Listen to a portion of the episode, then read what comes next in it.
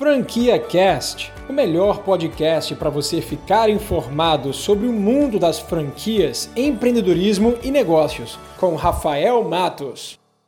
A grande dica é saber o que, que você se identifica, é saber o que você gosta de fazer, o que, que você se atrai, qual é aquele tipo de negócio que você se apaixona para você fazer todos os dias. Afinal, uma franquia é um negócio sério, onde você vai passar sim grande parte do seu tempo do negócio trabalhando para a dedicação daquela franquia, daquele negócio. Então, se você escolher um segmento, um tipo de, de, de, nicho onde você não se identifica muito, onde você não tem muita paixão, vamos dizer assim, então esse não é o segmento melhor para você. O segmento ideal é o segmento em que você já gosta de consumir, aquele produto que você sim consome, que você tem paixão por ele e que você acredita que consegue solucionar grandes problemas da sociedade. E empreendimento é isso. Empreender é solucionar problemas. E além disso, além da identificação de um negócio que você, pessoa física, tem que ter pelo negócio,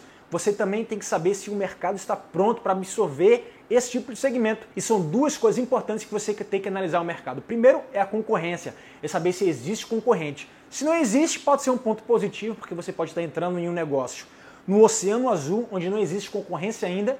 Mas um outro lado é que se não existe concorrente, talvez alguém pode ter entrado e já ter fracassado porque o mercado não absorve. Então saiba bem escolher baseado na concorrência. Concorrência às vezes é um indicador positivo e às vezes também pode ser um indicador negativo. Um outro índice de mercado é o índice do consumo. São os consumidores. Será que esse tipo de produto que você está trazendo, o segmento que você vai trazer agora para a sua cidade, é um tipo de produto que a tua população, que os seus consumidores locais estão propícios a comprar? Esse tipo de resposta você tem que ter na ponta da língua. Se não, faça uma pesquisa breve de mercado. Se for, por exemplo, uma, uma alimentação, um segmento de alimentação, vá para uma praça de alimentação ou vá para algum, algum complexo gastronômico, faça pesquisas mesmo, anote no papel, passe, é, observe aqueles consumidores e pergunte para eles se eles ali, naquele local, estarão dispostos a consumir por aquele produto, seja ele talvez um, um sorvete, seja ele um crepe,